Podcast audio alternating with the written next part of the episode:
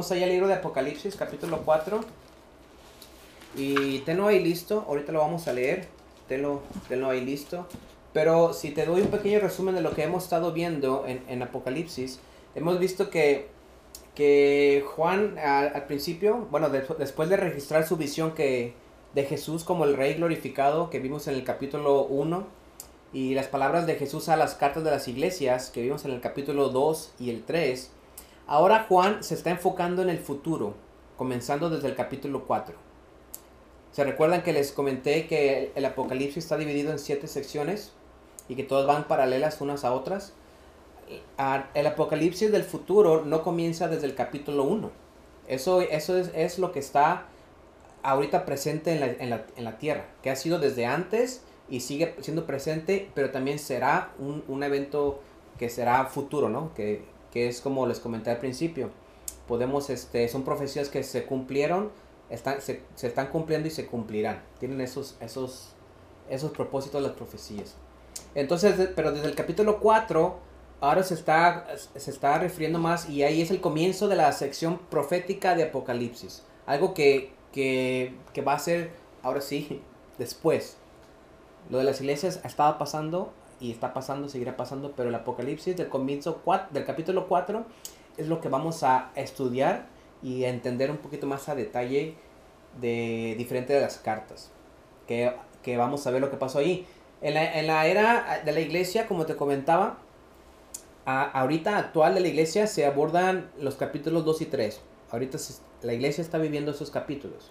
Desde que Cristo se fue, desde que Juan vivió esas, esas visiones de parte de Jesús, y hasta ahorita la iglesia está viviendo esos capítulos. Pero ya a partir del, del momento 4, del capítulo 4, la iglesia se representa ya en el cielo, no en la tierra. ¿Sí? Los eventos registrados en Apocalipsis después de este punto ocurren yo creo que después del rapto, después de que todos los creyentes en Jesús sean sacados del mundo. De hecho, tenemos un indicio del rapto en la propia experiencia de Juan, que es lo que vamos a ver ahorita en esta lectura. En el versículo 1 del capítulo 4, él ve una puerta al cielo abierta y una voz que dice, sube acá o ven acá. Y a partir de ese momento, hermanos, Juan ve los eventos en la tierra desde la perspectiva del cielo. Al igual que la iglesia los verá cómo se desarrollan los eventos en la tribulación. Entonces vamos a ir a, la palabra de, Dios en el libro de Apocalipsis capítulo 4 y vamos a ver lo que nos dice esta, esta primera carta. Vamos a leerlo solamente hasta el versículo 6 y a la primera parte del, del versículo 6. ¿Tienes ahí Apocalipsis 4?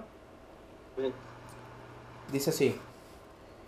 Después de esto, miré y he aquí una puerta abierta. Después de esto es después de las cartas que Jesús le dio a, Juan, los mensajes a las iglesias. Después de eso que pasó, este, dice que, que vio una puerta abierta en el cielo y la primera voz que oí, como de trompeta, hablando conmigo, dijo, sube acá y yo te mostraré las cosas que sucederán después de estas. Está hablando de un futuro, después de estas que acaban de pasar con las iglesias. Y al instante yo estaba en el Espíritu, y he aquí un trono establecido en el cielo, y en el trono uno sentado, y el aspecto del que estaba sentado era semejante a piedra de jaspe y de cornalina, y había alrededor del trono un arco iris, semejante en aspecto a la esmeralda. Y alrededor del trono había veinticuatro tronos, y vi sentados en los tronos a veinticuatro ancianos, vestidos de ropas blancas, con coronas de oro en sus cabezas, y del trono salían relámpagos y truenos, y voces, y delante del trono ardían siete lámparas de fuego, las cuales son los siete espíritus de Dios. Y delante del trono había como un mar de vidrio semejante al cristal. Hasta ahí vamos a parar. ¿Semejante qué? Al cristal. La iglesia no aparece de nuevo en la tierra hasta que se habla del regreso de Jesús en Apocalipsis 19. Ahorita estamos viendo que Juan fue llevado, fue, dijo, ven acá, ¿verdad? Y, y, no va a hablar de la iglesia hasta el capítulo 19, ya lo veremos en su tiempo. Y los creyentes o santos que se mencionan en los capítulos entre el, entre el 4 y el 19, dice, son estas referencias a personas que creen en Jesús durante la tribulación. Los creyentes de la edad de la iglesia son llevados al cielo en el rapto antes de que comience la tribulación. Ahora, ¿quién ha escuchado la palabra rapto? ¿Quién ha escuchado la palabra rapto? ¿Sí? Pero te quedas una pregunta, ¿por qué no puedes, no puede encontrar la palabra rapto en la Biblia? ¿Quién ha encontrado la palabra rapto en la Biblia?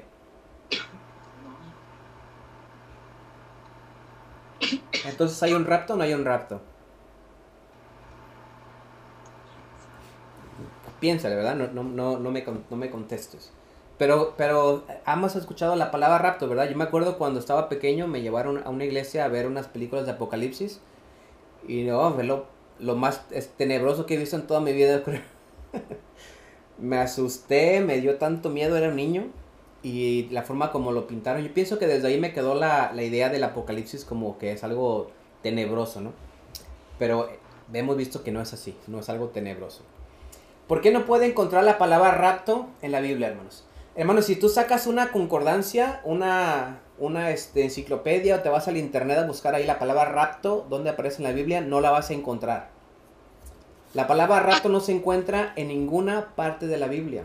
La palabra proviene de una palabra latina que se usó, uh, que, que, usó un traductor de la iglesia primitiva llamada, llamado Jerónimo, cuando tradujo el Nuevo Testamento griego al latín, alrededor, alrededor del año 400 después de Cristo. En Primera de Tesalonicenses, capítulo 4, 17, si vas allá a la palabra del Señor, es donde nuestra Biblia dice que somos arrebatados para estar con Cristo. Ahorita la vamos a leer. Jerónimo, el, el traductor de, de, la, de, la, griego a latín, usó el verbo a latín rapere, que eventualmente los cristianos le pusieron la palabra éxtasis también. La palabra rapto puede no aparecer en las escrituras, hermanos, pero el hecho de un rapto futuro ciertamente se enseña en la Biblia. Y para entender esto, vamos a ir a 1 Tesalonicenses 4, 13 al 18. Pero para entender lo que vamos a leer ahorita, quiero decirte que están las cosas bíblicas. ¿Qué es las cosas bíblicas? ¿Qué es lo no bíblico y qué es lo antibíblico? ¿Conoces algunas de definiciones sobre esa? ¿Qué es lo bíblico, hermanos? ¿Quién me puede decir qué es lo bíblico? Lo que aparece en la Biblia. Lo que aparece en la Biblia, lo que leemos en la Biblia. ¿Qué es lo no bíblico? Es lo no bíblico. La interpretación. Mm, Mm, parte, pero No. pero no. Lo no bíblico es como lo que es lo que lo que pertenece más como al mundo, pero no a la Biblia. No, lo, lo, no- lo no bíblico es lo que no encontramos en la Biblia. Como la palabra rapto no aparece en la Biblia. ¿Sí? Eso es lo que, lo que es no bíblico. Pero está lo antibíblico. ¿Qué es lo antibíblico? Todo lo que va en contra de la Biblia. Lo que Sí. está en contra de la Biblia. Entonces el la palabra rapto no la encontramos en la Biblia. ¿Y eso quiere decir que sea antibíblico o que sea no bíblico? No vi. no bíblico. Ahora, no todas las cosas, no todas las cosas que no son bíblicas mm, son malas. Unas son buenas y otras son, pues, no bíblicas, ¿verdad? Pero, por ejemplo, la palabra deidad tampoco la encontramos en la Biblia. La palabra también, este, omnisciencia, tampoco la encontramos en la Biblia. Pero cuando leemos la Biblia, nos hablan de un Dios que es omnisciente. ¿Cuántos creen que Dios es omnisciente? Amén. ¿Por qué? Por las características que encontramos en la Biblia, en la Biblia, que no son antibíblicas, pero no son, no están escritas en la Biblia así, este, ah, claramente, ¿sí? O sea, como que, y Dios es omnisciente, no, no parece eso, sino que con todas sus características lo encontramos. Ni deidad, tampoco encontramos deidad. Y tampoco encontramos rapto. Y así vamos a sacar muchas palabras que no vamos a encontrar, pero no son malas. ¿Qué es una persona, qué es una cosa antibíblica? ¿Qué es una cosa que, que sería antibíblica? Si ponemos, si buscamos un ejemplo.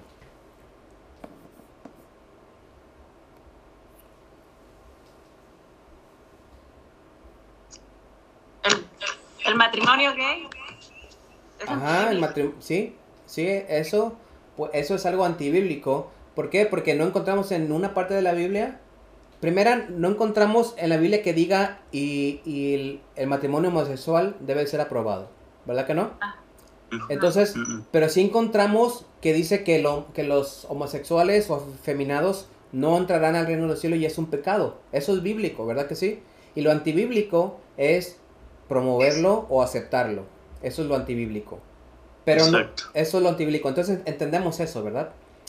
Lo no, lo no bíblico, eso es- y porque eso sí es bíblico, la Biblia lo dice, que no debe de ser así. Sí lo encontramos en la Biblia. Lo, lo, lo, lo no bíblico es como las palabras que te mencioné ahorita del rapto, de la Trinidad. No encontrar la palabra Trinidad en la Biblia tampoco. Pero ¿cuántos creemos en un Dios trino? Creemos en Dios Padre, Dios Hijo y Dios qué? Dios Espíritu Santo. Entonces es un Dios trino, pero no encontramos la palabra Trinidad en la Biblia. Para, entonces, con esos ejemplos quiero llevarte ahí a 1 Tesalonicenses, capítulo 4, versículo 13 al 18.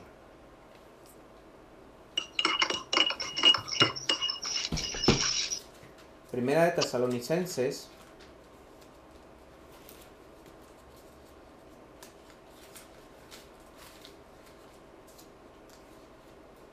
Ay, aquí lo tenía, se me, se me que mover la Biblia. Aquí está. 4, del que dije 13 al 18. Dice así. Dice, "Ta- tampoco queremos, hermanos, que ignoremos, que ignoréis acerca de los que duermen, para que no os entristezcáis como los otros que no tienen esperanza. Porque si creemos que Jesús murió y resucitó, así también traerá Dios con Jesús a los que durmieron en él. Por lo cual os decimos esto en palabra del Señor, que nosotros que vivimos, que habremos quedado hasta la venida del Señor, no precederemos a los que durmieron, porque el Señor mismo, con voz de mando, con voz de arcángel y con trompeta de Dios, descenderá del cielo, y los muertos en Cristo resucitarán primero. Luego nosotros, los que vivimos, los que hayamos quedado, seremos arrebatados juntamente con ellos en las nubes para recibir al Señor en el aire. Y así estaremos siempre con el Señor. Por tanto, alentaos los unos a los otros estas palabras. Ven cómo menciona acerca de seremos qué? Arrebatados. ¿Ok? Entonces, la palabra rapto, hermanos, es una forma abreviada de referirse al regreso de Cristo en el aire, para arrebatar a los verdaderos creyentes. Entramos al, al- capítulo 4, el trono en el cielo. Leímos que decía que miró, que Juan, después de haber escuchado las cartas, miró y aquí una puerta abierta en el cielo y la primera voz que oí, como de trompeta, hablando conmigo, dijo, sube acá y yo te mostraré las cosas que sucederán. Estoy en, en Apocalipsis 4. Después de estas, y al instante yo estaba en el Espíritu, y he aquí un trono establecido en el cielo, y en el trono uno sentado. Y el aspecto del que estaba sentado era semejante a piedra de jaspe y de cornalina. Y había alrededor del trono un arco iris, semejante a un aspecto a la esmeralda. Y había alrededor del trono 24 tronos, y vi sentado en los tronos a 24 ancianos, vestidos de ropas blancas, con coronas de oro en sus cabezas, y del trono salían relámpagos y truenos y voces. Y delante del trono ardían siete lámparas de fuego, las cuales son los siete espíritus, y delante del trono había como un mar de vidrio semejante al cristal. Juan está entrando en el cielo y es conducido a la sala del trono de Dios. Es una vista deslumbrante que Juan difícilmente puede describir, describir con palabras. En el centro de todo hay un trono enorme y la persona sentada en el trono brilla con una luz brillante. La persona es obviamente Dios Padre, el gobernante que es de todo, de toda la creación. Sabemos por otras referencias bíblicas, hermano, que, que Dios el Padre no tiene cuerpo visible. Él es espíritu puro. Así que lo, que Juan ve es una representación de Dios, una eclipsación visible del Dios invisible. ¿Recuerdan cuando, cuando Moisés está en el monte y Dios se le aparece? ¿Cómo se le apareció a Moisés? Abre tu micrófono. ¿Cómo se le apareció, amor? Ah, ocupas abrir, quitarle mute a tu teléfono. En una zarza. En una zarza. en forma deslumbrante, ¿verdad? Y también cuando estaba ah, escribiendo las tablas de, la- de los mandamientos, los que estaban abajo, ¿cómo veían esa, sar- ese- esa aparición de Dios? Lo veían con una luz resplandeciente, lo veían con truenos, lo veían con una fuerza tan grande que es lo mismo que está aquí Juan viendo. Está viendo truenos, está viendo este, una luz tan brillante. Cuando dice refleja, cuando dice semejante al, al jaspe y, semejante al este a la piedra de, de cornalina y jaspe, es porque era, era tan brillante que no podía ver lo que, lo que era la forma que tenía, sino que era tan brillante, muy, muy, muy brillante. Entonces, este, entonces, de esta manera misma, Juan está viendo la presencia de Dios ahí. Aparte que nadie puede ver la presencia de Dios. ¿Qué pasa si veían a Dios? Morían. Moría. Morían. Entonces nadie po- podía verlo. La única manera que podemos ver a Dios ahora es a través de quién? Del, de Jesús. De Jesús. Entonces, hermano, es por eso que Juan ve una luz poderosa y un arco iris todo majestuoso. Porque Dios está centrando su ser ahí en ese trono. Pero no está confinado, no está puesto a un cuerpo, como lo están los seres humanos o los seres angeli- angelicales. Tampoco está confinado al cielo. Él es infinito y Él es eterno. Su presencia abarca toda la creación. ¿Cuántos dicen amén? Amén. Ahora, para entender la postura del rapto, hay varias posturas que hablan sobre el rapto. No todos los cristianos, hermanos, están de acuerdo con la opinión de que el rapto ocurrirá antes de que comience la tribulación. No sé cuál sea tu, tu posición en esta, en, acerca del rapto. No sé si tú creas que sea antes de la tribulación, en el medio de la tribulación o después de la tribulación, o quizá tú pienses que no haya rapto. No sé cuál sea tu posición. Lo que estamos viendo ahorita es la palabra y yo también no estoy aquí para decirte así va a ser. Nosotros como cristianos no debemos, no debemos este, a, quedarnos con una, con una sola postura. Porque todas las posturas son bíblicas. Todas las posturas, la gente, las- los estudiosos los han sacado con bases bíblicas. Entonces, ¿quién de ellos está correcto? No sabemos. ¿Quién de ellos está incorrecto? Pues aquel que se salga de la escritura. Aquel que haga cosas antibíblicas. Que sí las hay. Hay una postura que dice que, que el mundo va de mal en mejor. Que de repente ya todo va a estar bien, que de repente ya todo va a estar bonito, que ya de repente va a estar todo en orden y no va a haber más maldad. Y nada más de repente. Y la Biblia no dice eso, eso es antibíblico. Lo que la Biblia dice es de que va a ir de, de mejor a peor. Cada vez las cosas se van a poner peor, porque es necesario que esto pase, ¿verdad? Hemos escuchado eso en varios, en varias partes de la palabra del Señor. Es necesario que vengan pruebas, que vengan luchas, que vengan tempestades, plagas que no hemos visto, temblores, terremotos que no hemos visto, que vengan todo ese tipo de, de, de pestes en la tierra que, no, que quizás no hemos visto. Eh, eh, Pero llegará el momento donde venga Cristo y reine y veamos, vamos a ver todo lo demás en Apocalipsis. Pero esas posturas que te voy a mostrar ahorita son para que las conozcas y, y para, para que podamos entender qué es lo que se viene después. ¿Cómo, ¿Cómo sería un futuro después? Porque en realidad no podemos adivinarlo, el futuro.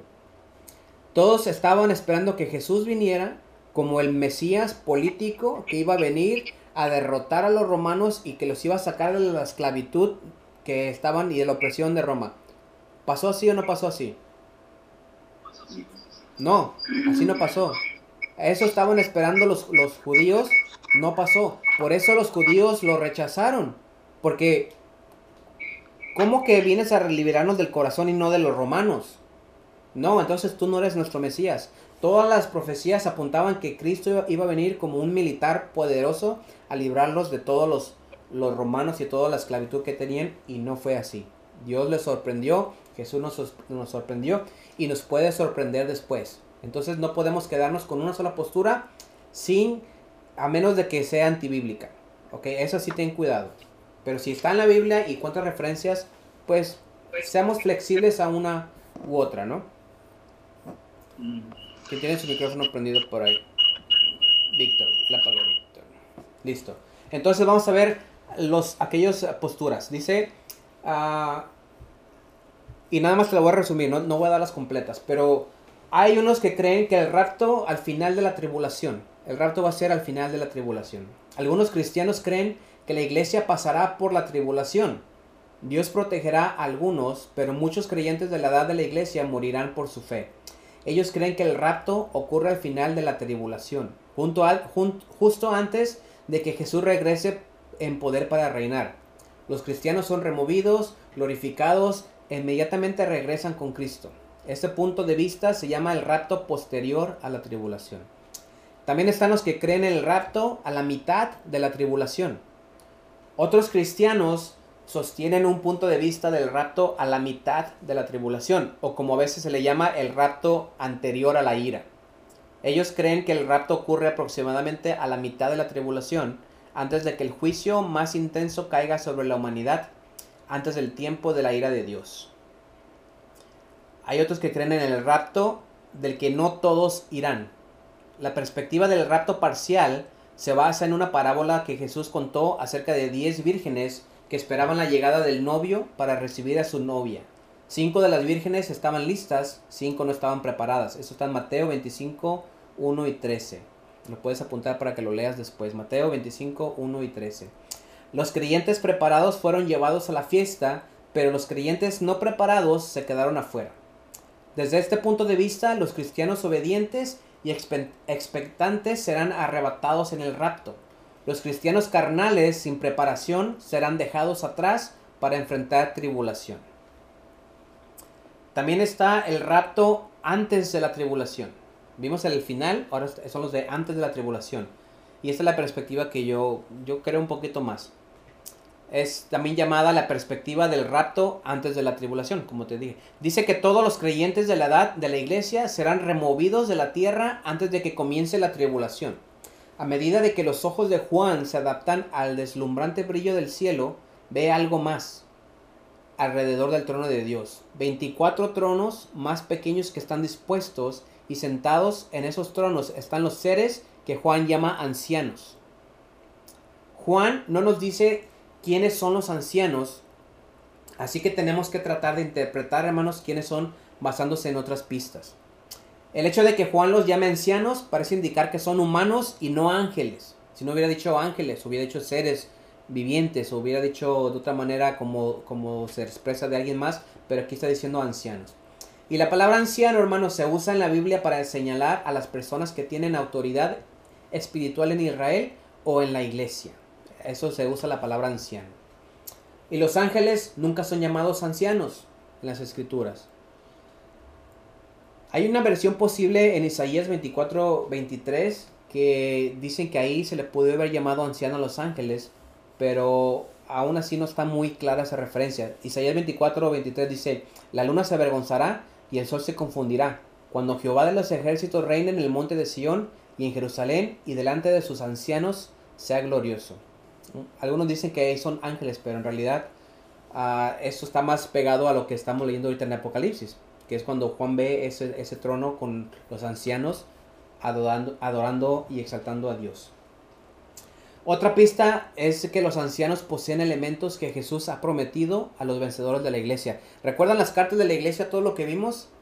Al que venciere, ¿qué? Los vestiré con vestiduras blancas, al que venciere le pondré, ¿qué? Coronas, y al que venciere será, estará sentado en el trono donde yo estoy sentado. Esos son los vencedores. Entonces, entonces las coronas que, usan estos ancianos no son coronas reales, así como las que pensamos de, de diadema, sino son coronas del vencedor, del tipo prometido a lo largo de todo el, Nu- el Nuevo Testamento que hemos estado, que hemos visto y de las cartas de las iglesias que hemos visto. Y está prometida a, las- a los cristianos que siguen fielmente a Jesús. Esa es la corona, estar ahí en ese lugar. Es como cuando no recuerdas los, los tipos ah, competencias romanas o, o las olimpiadas cuando comenzaron, cómo hacían este cómo hacían los, los homenajes al final de los que ganaban, cómo estaban todos ahí este, celebrando y premiando a los ganadores y todo eso. Es algo parecido así como, como se verá. Le ponían coronas, pero no de, no de plata o de oro, sino coronas como de la- laureles se llaman. ¿Cómo se llaman las, las hojitas que le ponen a los romanos? Unas coronas de, de una guía, una guía así como... ¿Has visto la pizza de Lirio César? ¿Cómo está la forma del monito de Lirio César con una corona como de, como de guía de planta? No recuerdo cómo se llama. Pues ese tipo de coronas. que son simbólicas en el, en el, en el Apocalipsis. Entonces, hermano, yo creo que, que, que estos ancianos son líderes representantes de toda la iglesia. Todos los creyentes de la, e- de la era de la iglesia fueron llevados al cielo en el rapto. Y ahora Juan los ve representados en los 24 ancianos. Somos resucitados en cuerpos glorificados y hemos sido recompensados por nuestra fidelidad. En este punto la iglesia ha enfrentado la evaluación del tribunal ante Jesús y hemos recibido coronas de recompensa. Y ahora estamos vestidos con vestiduras de pureza y estamos, estamos sentados en majestad alrededor del trono de Dios para ver y participar en la siguiente fase del plan de Dios. Segunda de Corintios capítulo 5 versículo 10 dice de esta manera. Porque es necesario que todos nosotros comparezcamos ante el tribunal de Cristo para que cada uno reciba según lo que haya hecho mientras estaba en el cuerpo, sea bueno o sea malo. Aquí dice que estemos donde el tribunal de quién? De Cristo. El tribunal de Cristo. Para que cada uno reciba según lo que haya hecho mientras estaba en el cuerpo, sea bueno o sea malo. Muchos se han confundido con este versículo pensando que, que ahí recibirás la salvación. Y no es así. Si tú estás en el tribunal de Cristo es porque ya eres salvo. Y estás recibiendo, si, si fuiste fiel, que recibirás la corona de la vida, la corona de la... De, de, este, de los que vencieron, que fueron, fueron este, que murieron, o las, los discípulos que trajiste a Cristo, todos esos galardones que recibirás. El tribunal de Cristo es una, un, un lugar de galar, para recibir galardones, premios, recompensas que, que Cristo promete alrededor de la Biblia, eh, del Nuevo Testamento. El trono de Dios es donde serán juzgados todos aquellos que son que no que nacieron sin que murieron sin Cristo, donde serán echados al lago de fuego, que lo vamos a ver más adelante. ¿sí? No nos confundamos con que esto, porque dice la palabra de Dios que no es por nuestras obras, ¿para qué? Para que nosotros nos gloriemos. No vamos a ser salvos por obras. Y aquí en este, en este versículo, si lo ponemos así, entonces se contradeciría, porque dice que vamos a recibir cada uno según lo que hayamos hecho. Pues no, no vamos a recibir la salvación por lo que hagamos hecho. Recibimos la salvación por lo que Cristo ya hizo en nosotros. Y somos salvos desde, desde ahorita. ¿Sí? Ese va a ser un momento donde recibiremos premios y recompensas. También en primera de Timoteo 6, 15 y 16 dice, la cual a su tiempo mostrará el bienaventurado y solo soberano, rey de reyes y señor de señores, el único que tiene inmortalidad, que habita en luz ina- inaccesible, a quien ninguno de los hombres ha visto ni puede ver, la cual sea la honra y el imperio sempiterno. Amén. Nadie ha podido ver a Dios, pero en ese momento lo veremos. Igual con su resplandor y Cristo estará ahí para verlo también, cara a cara. Y sobre estas posturas, hermano, acerca del rapto, no nos podemos, como te dije, quedarnos estrictamente con una sola con una sola postura. No podemos quedarnos con, con que es que yo, yo digo que va a ser antes y así va a ser. O yo digo que va a ser después y así va a ser. O va a ser a medias y así va a ser. No, sino que tengamos esa flexibilidad de decir, quizá pueda ser así, quizá pueda ser así, quizá pueda ser este, de esta manera. Siempre y cuando, como te dije, no se salga de la palabra del Señor. Que sea bíblico lo que estamos leyendo. ¿Qué otros raptos bíblicos encontramos? Todo este versículo que estamos leyendo del capítulo, estos capítulos este capítulo 4 está hablando de un rapto. Porque Juan fue elevado al fue elevado al cielo, fue llevado al al cielo. Es por eso que te estoy explicando lo que es el rapto para después entender las- los, los capítulos que siguen. Pero ¿qué, qué raptos encontramos en la Biblia? Ha habido más raptos en la Biblia. Si vemos que... ¿Quién, con- quién conoce a Enoch? ¿Quién ha escuchado de Enoch? Ok, Eno- Enoch lo encontramos en el capítulo de 5 de Génesis 24. Dice el capítulo 5, versículo 24 de Génesis, caminó pues Enoch con Dios y desapareció porque le llevó Dios.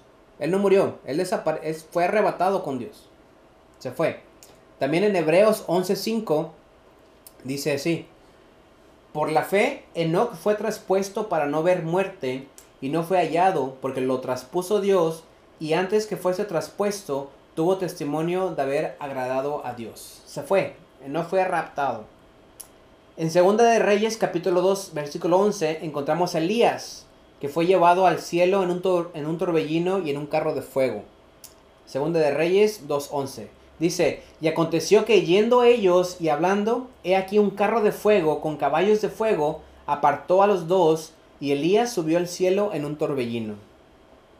Jesús, Hechos 1.9. Jesús fue llevado al cielo en una nube. Y habiendo dicho esas cosas, viéndolo ellos, fue alzado y le recibió una nube que le ocultó de sus ojos. Fue también raptado, fue llevado al cielo. En 2 de Corintios capítulo 12, versículo 1 al 4, también Pablo fue raptado al cielo. Pero este Pablo, él fue al cielo y también regresó. Dice el versículo 1 de, de 2 de Corintios 12, ciertamente no me conviene gloriarme, pero vendré a las visiones y a las revelaciones del Señor. Conozca a un hombre en Cristo que hace 14 años, si, si en el cuerpo, no lo sé. Si fuera del cuerpo, no lo sé. Dios lo sabe. Fue arrebatado hasta el tercer cielo. Y conozco al tal hombre, si en el cuerpo o fuera del cuerpo, no lo sé. Dios lo sabe. Que fue arrebatado al paraíso, donde oyó palabras inefables que no le es dado al hombre expresar. Pablo fue arrebatado y regresó. Así como Juan eh, en Patmos también fue arrebatado y, y regresó. Y más adelante vamos a encontrar dos testigos que también fueron arrebatados. Serán asesinados y resucitarán y, te- y serán arrebatados. Esto lo vamos a ver en, el capítulo 11 en, en adelante. Pero dice el capítulo 11, versículo 12, y oyeron una gran voz del cielo que les decía, subid acá, y subieron al cielo en una nube, y sus enemigos no los vieron. Eso lo vamos a ver despuesito. Pero eso es lo que es el rapto, hermanos. Eso es lo que, lo que podemos encontrar, lo que podemos aprender de acerca de cómo Juan está teniendo esa visión. Le dijo, ven acá, ven acá y te voy a, y te voy a mostrar. Y te voy a mostrar. Lo que sigue después son las, son las cuatro criaturas vivientes, pero eso lo vamos a ver después. Vamos a ver después las cuatro criaturas vivientes. ¿Qué es lo que es? ¿Qué es lo que significa?